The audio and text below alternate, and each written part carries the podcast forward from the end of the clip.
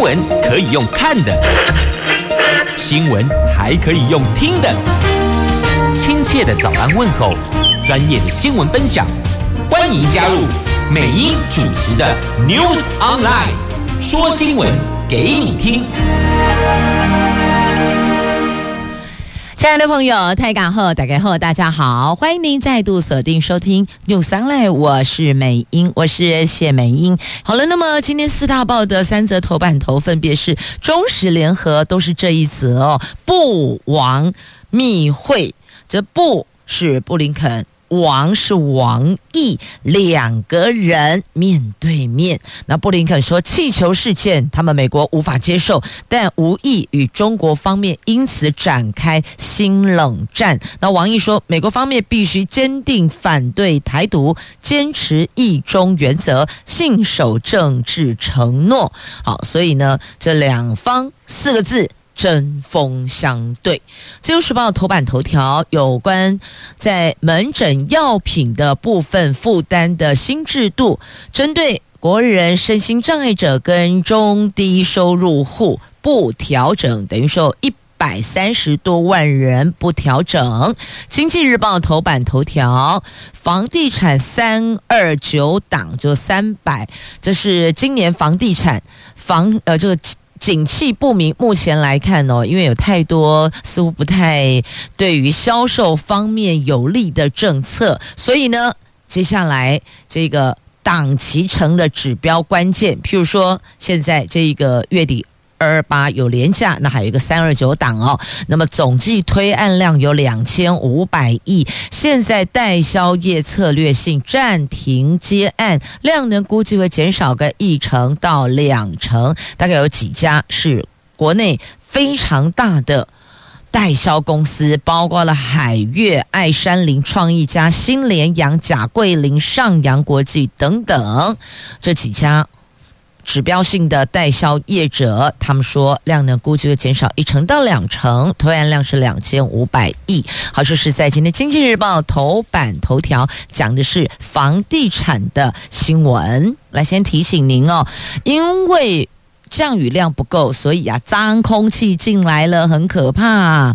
晚上回家记得门窗关好，还有楼后梯不要出去淋雨哟，因为严重的境外移入空气污染来了。特别提醒大家哦，看到了气象局所亮的这个橘灯，好可怕，有五十处的测站都亮橘灯，提醒您要当心，尤其在我们收听范围内的。北北桃、竹竹苗更要特别的留意小心喽。接着我们来看的头版头条，先来看今天两大报头版头，《自由时报》也放在头版版面的新闻，《经济日报》头版下方也有报道这一则新闻哦。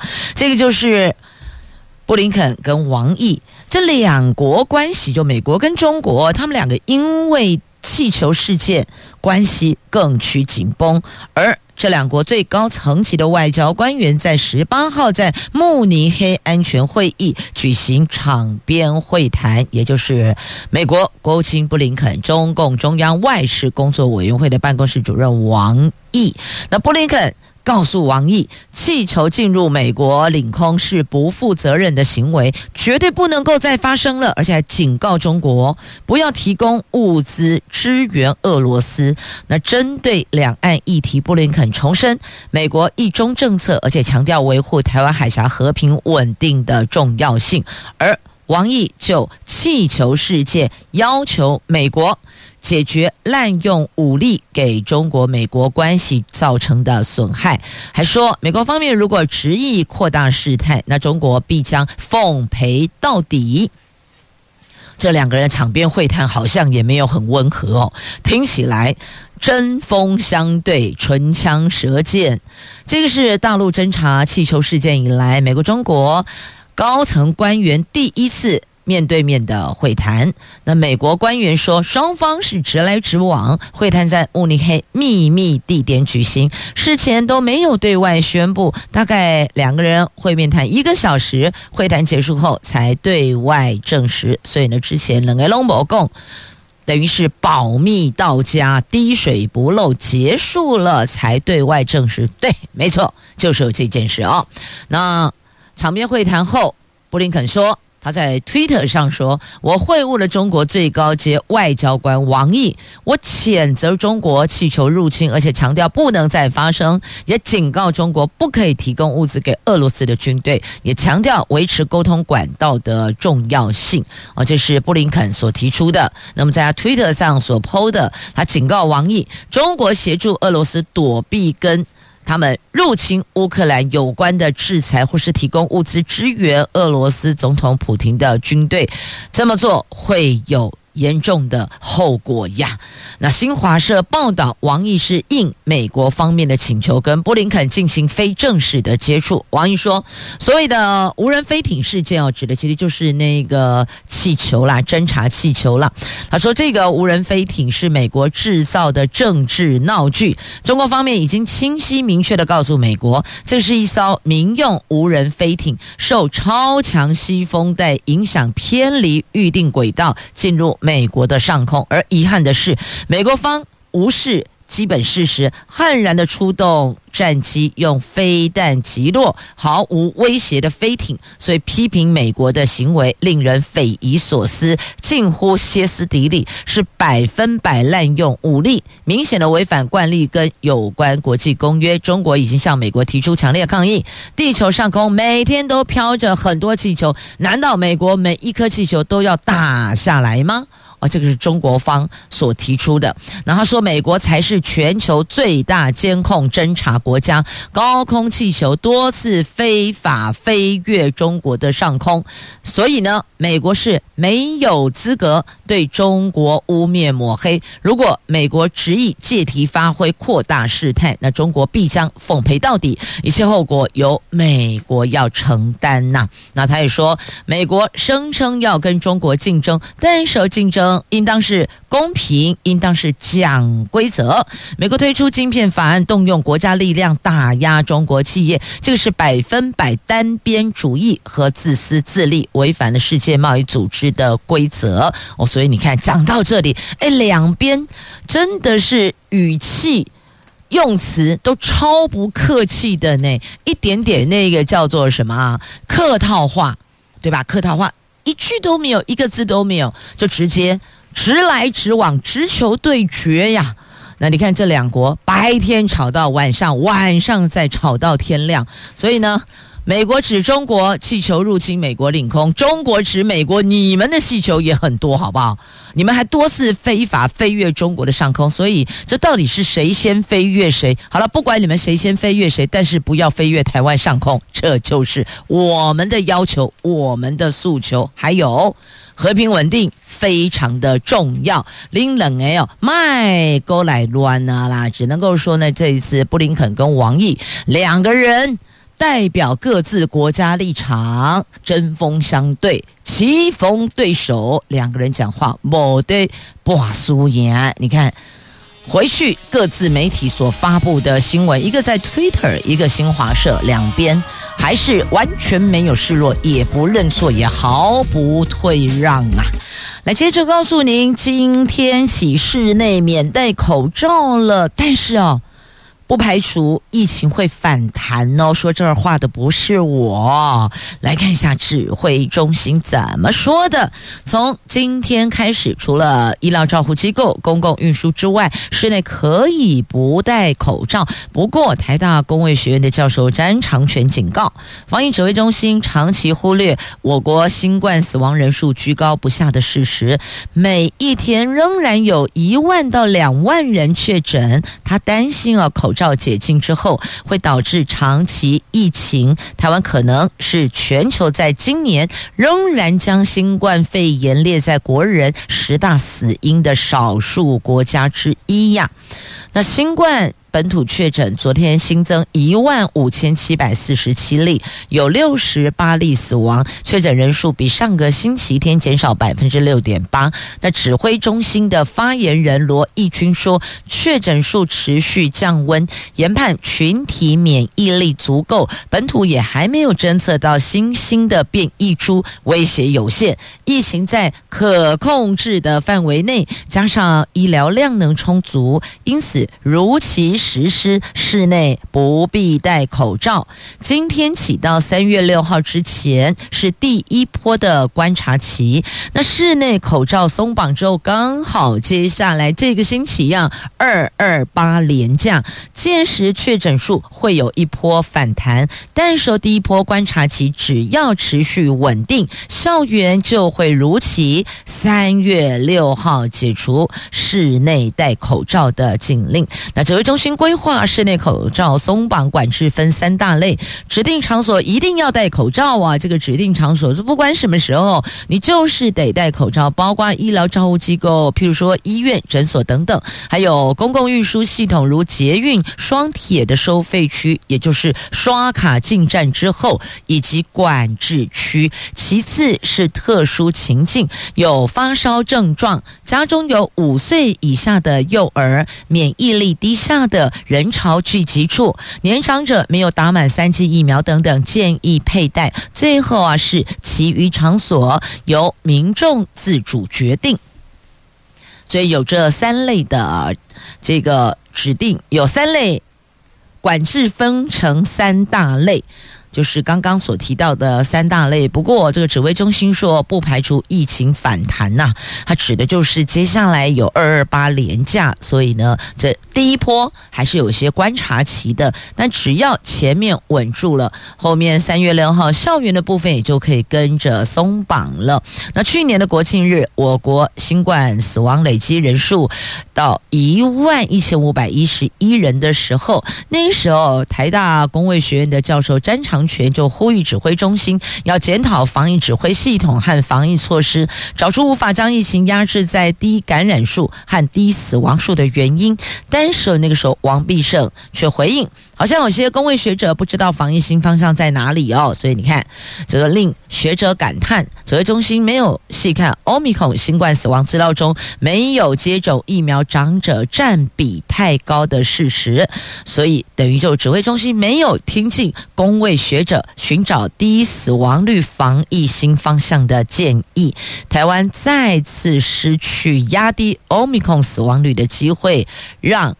公位学者觉得难过呀。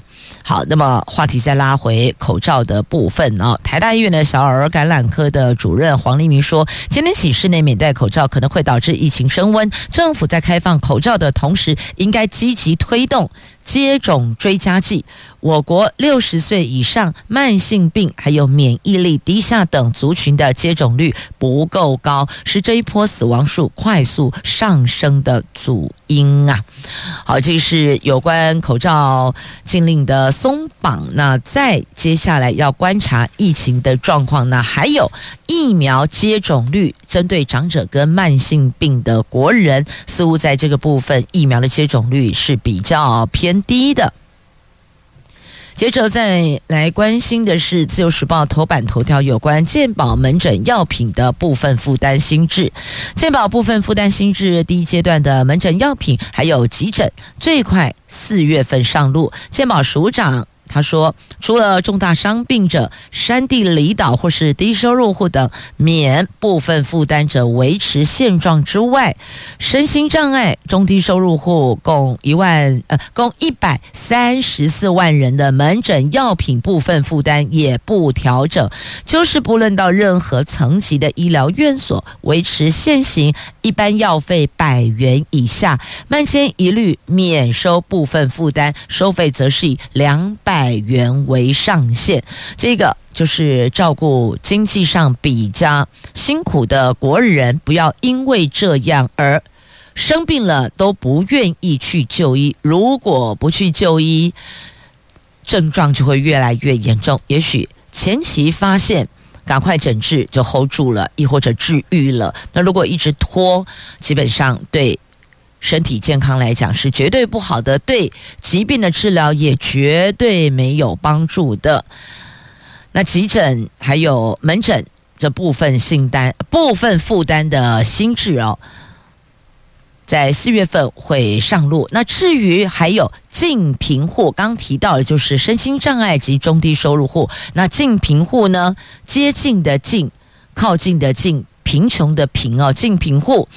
那至于近贫户的部分呢，健保署说真的很难言，很难讲哦。那个定义，坦言这个部分的定义是有困难的。对策就是基层院所部分负担收费不变，而且医院可以开的一般疾病用药，让诊所也能够开得出来，保持就医畅通。万一需要到大医院求诊也设有收费的上限，或是可以求助健保爱心专户保障就医权。所以我们还有一个健保爱心专户，所以提供给近贫户的国人，如果真有需求的时候，千万不要因为。可能经济上比较紧绷，就放弃了就医的权利。我们还有一个健保爱心专户，可以保障您的就医权。那医界关注，因为疫情而暂停的大医院门诊减量政策，是不是会重启呢？啊，健保署认为，一下子太多政策改变，人民恐怕无所适从。所以呢，现在先推行部分负担，引导民众往。基层院所就医，后续再评估其他的措施吧，不要一下子一堆政策上路，真的会不撒撒回漏漏，撒龙博不知道该怎么办才，会太乱了哦。所以一步一步来，慢慢的。那么让国人习惯了现在的这个改变，然后下一个政策再上来，大概意思是这样了。接着我们来关心财经新闻，来看今天《经济日报》头版头条，来看房地产。今年房地产景气不明，三二九档期成了指标关键。国内六大代销包括爱山林、甲桂林、海悦、创意家、新联洋、上洋国际等，合计总推案量有两千五百亿。业内人士推估，整体推案量比去年同期量缩大概一成到两成。由于房地产市场走冷，不小。不少的代销业者策略性暂停接案，打算先把手上的案子消化，观察三二九档期，下半年再进行调整。这个是在代销的部分。那么在建商的区块呢？建商的区块哦，他们认为现在成本高涨，所以呢做法就是不追高买地，也不在供给量庞大的重化区推案。那现阶段。企业的经营方向就是不买地、不投资，专注手上的土地开发，等于就是把手中的土地优先开发，不要再去追高买土地了。而且今年、明年两年的房地产不会太好，那回归市场机制的房价，所以呢，价格就会。回归到市场上的机制，不再是过去可能有些热销区，它会卖一些、推出一些叫做未来行情的房地产，现在不会了，就是回归市场机制。这两年了，那新法通过呢？这一月平均地权条例修法通过，目前市场共识是。这两年的房地产市场不会太好，不过长线来看，新法上路之后，对专注本业务实经营的建商来说是短空长多，因为短线投资客不在了，留在市场上的都是刚性需求的自住客户，市场回归基本面。至于私法人购物采许可制，则是对豪宅产品的影响会比较大了。好，这个是。是在建商的部分，针对这两年的房地产的市场的表现。推估，接下来的状况啊，可能就是保守推案的概念。好，那么接着我们再来看《经济日报》头版，还有股市。这台股上个星期虽然因为股神巴菲特旗下波克夏公布了去年第四季大卖台积电的 ADR 持股，造成市场人气溃散，行情回测下档月年线支撑，但是新一波的强心针报道喽。这个星期开始哦，包括台积电、联电等重量级上市贵公司将与外资法人座谈或是举行法说会，总市值有二十一兆元。如果最新展望优于市场预期，这个就将有助于吹响多头反攻的号角。所以说啦，法说旺季到，这是台湾股市的一剂强心针呐、但也必须说了啊、这个不是神，不太可能神准；就算是神，也难神准呐、所以方炯斌，我不是神。购买金融商品的朋友们，还是得自己做功课，要下功夫，要观察，要了解，才能够。投资进场亦或出场哦。聊天机器人也说我不是神，虽然你们输入关键字，我可以写一篇文情并茂的文章，但我终究不是神。这个聊天机器人引发热议和风潮，也登上了今天联合报头版下方。国内有高中生让聊天机器人代写心得与自传，发现呢、这聊天机器人写的比自己写的还完整呢，因此。这让不少的高中老师很忧心哦，未来恐怕连大学考招也会受到冲击。这个攸关升学的高中学习历程档案，过去就传出有人花钱找人代笔，未来可能会有更多是借由 AI 软体代写的情况。大学甄选要如何书面审查维持公平性？这个会是新挑战。那高中学习历程档案是新课纲的重头戏，教育部要求大学。各科系在个人申请阶段必须要采学习历程档案，而且这个部分的占分达到两成以上，因此学习历程档案被批评沦为军备竞赛。什么叫做军备竞赛？就看你的配备到哪里啦。有人花钱找民间业者代笔，有人则是可能爹娘。公司的同仁或是团队代笔，所以呢，这个就被批评啊，这学习历程档案对经济弱势学生很不利，出现了城乡落差的问题。而且，聊天机器人上架之后，可以用来代写程式、写小说、分析数据，不仅让许多人担心，哎，会不会未来工作不保啊？也冲击到攸关公平性的大学考招，有高中生让。聊天机器人写一篇文章，这个是到法院旁听的心得。那也有人输入自己的个性、兴趣，由软体帮你写一篇自传短文，成果都让学生超惊呼，说比自己写的还完整。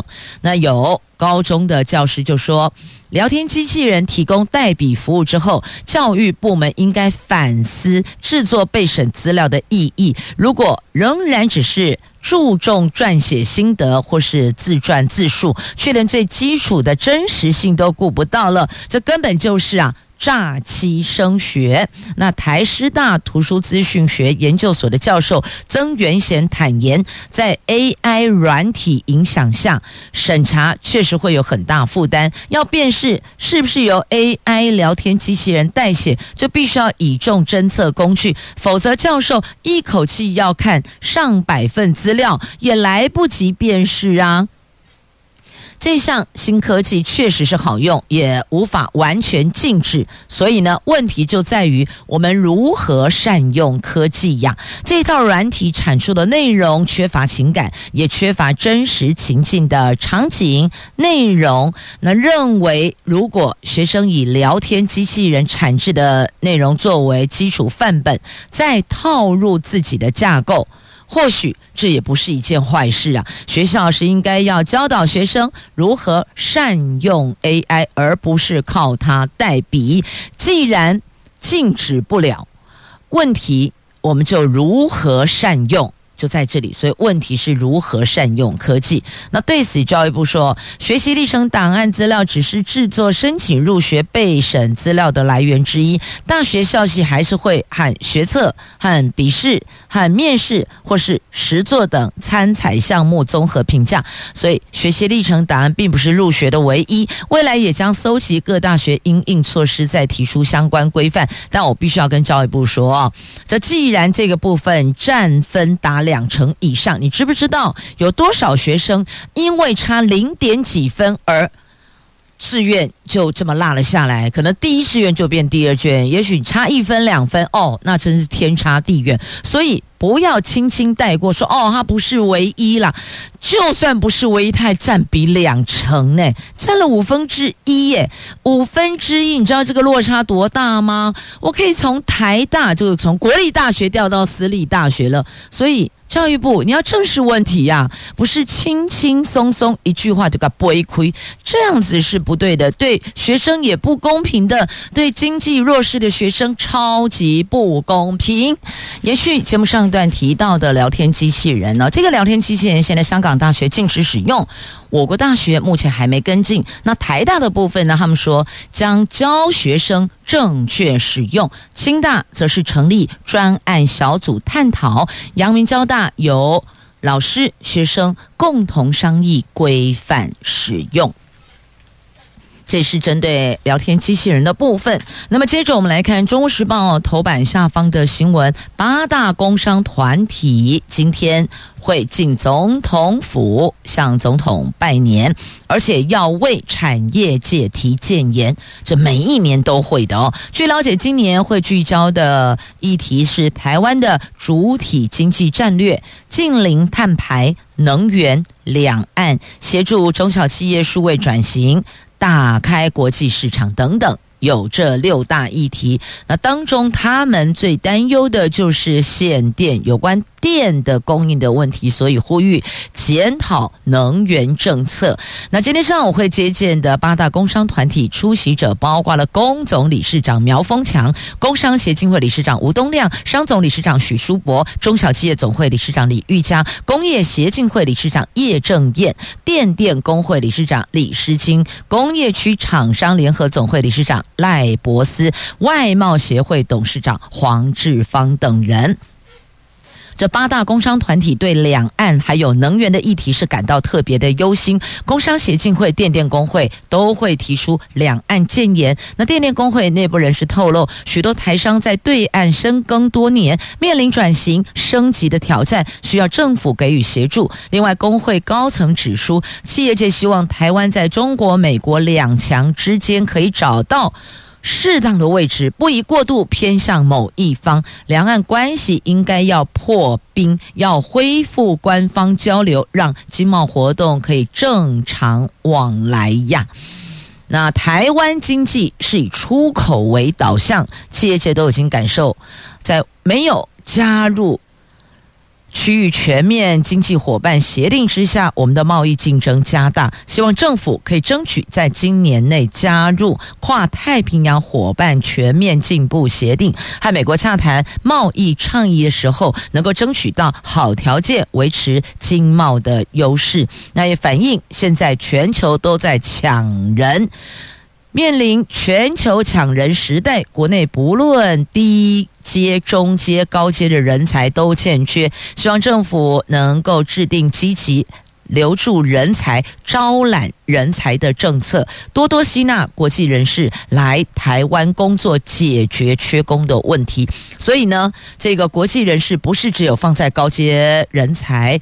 低阶、中阶的区块通通都欠缺，所以意思就是要松绑啦，松绑国际人士来台湾工作。这个国际人士包括了这外籍移工，包括了其他中阶、高阶的专业人才，通通都欠缺。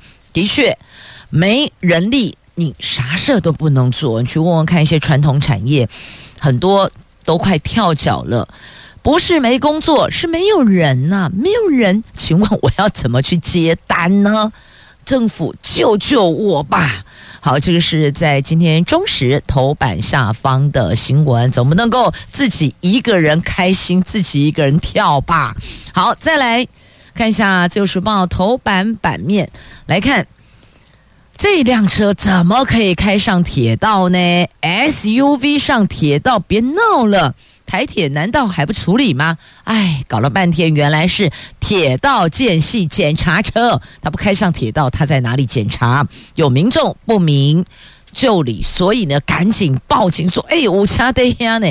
为什么民众这么紧张？那问台铁呀？你实在是太不盯紧了，历史记录很不好，所以国人一看吓坏了，赶紧报警。但这个本来就是台铁的铁道间隙检查车啦。”这一辆车昨天在台铁社头火车站出现，因为这一部轨道车，它有在就在这个铁道上面了。那过去我们都知道发生了几起的这个台铁的意外，所以民众误以为有汽车开进铁道，赶紧报警。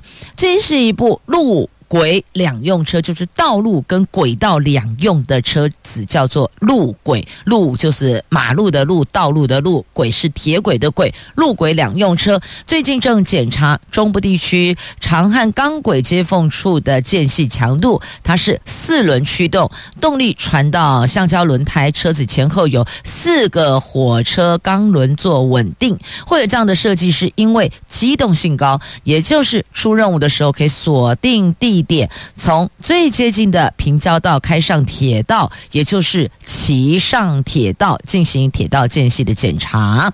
好，这个在今天的《自由时报》的头版版面有图文，你可以看一下哦。可能用讲的您不太能够想象哦，看图马上就了解。都假共诶西香蜜呀，来先看这一则。国际新闻呢？前美国总统卡特回家接受安宁照护了。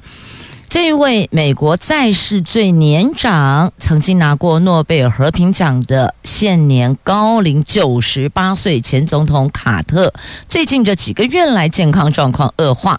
他的非营利基金会卡特中心在美东时间十八号说，卡特在经历一连串短暂的住院治疗之后，决定要回家接受安宁照护，跟家人度过剩余的时光。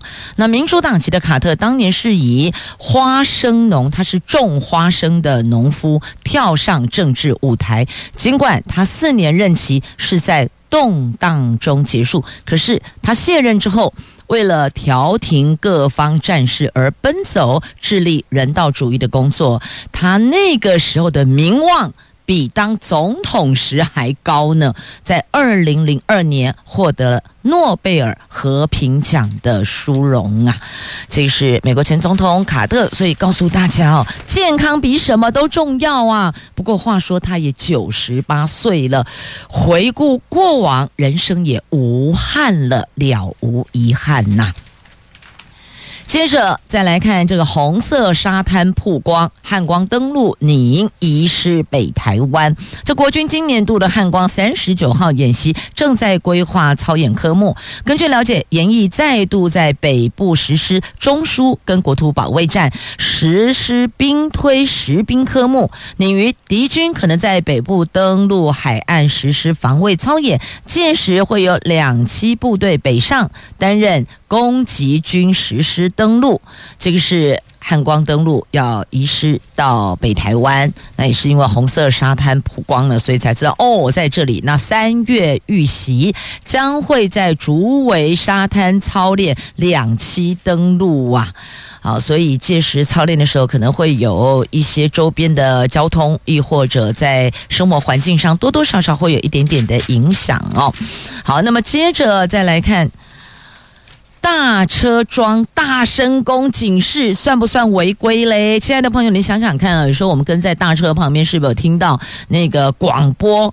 大声就哔哔哔哔先来哦，那不是谢金燕的哔哔哔，就是这个声音一直来，然后呢，告诉你说什么呃，前方车辆即将转弯是吗？对，大概类似像这样的内容哦。所以有人就说这个声音真的很大，分贝很大，但车就驾驶者。说：“我就是要让你们都听得到啊！倒车中请注意，想想看有没有？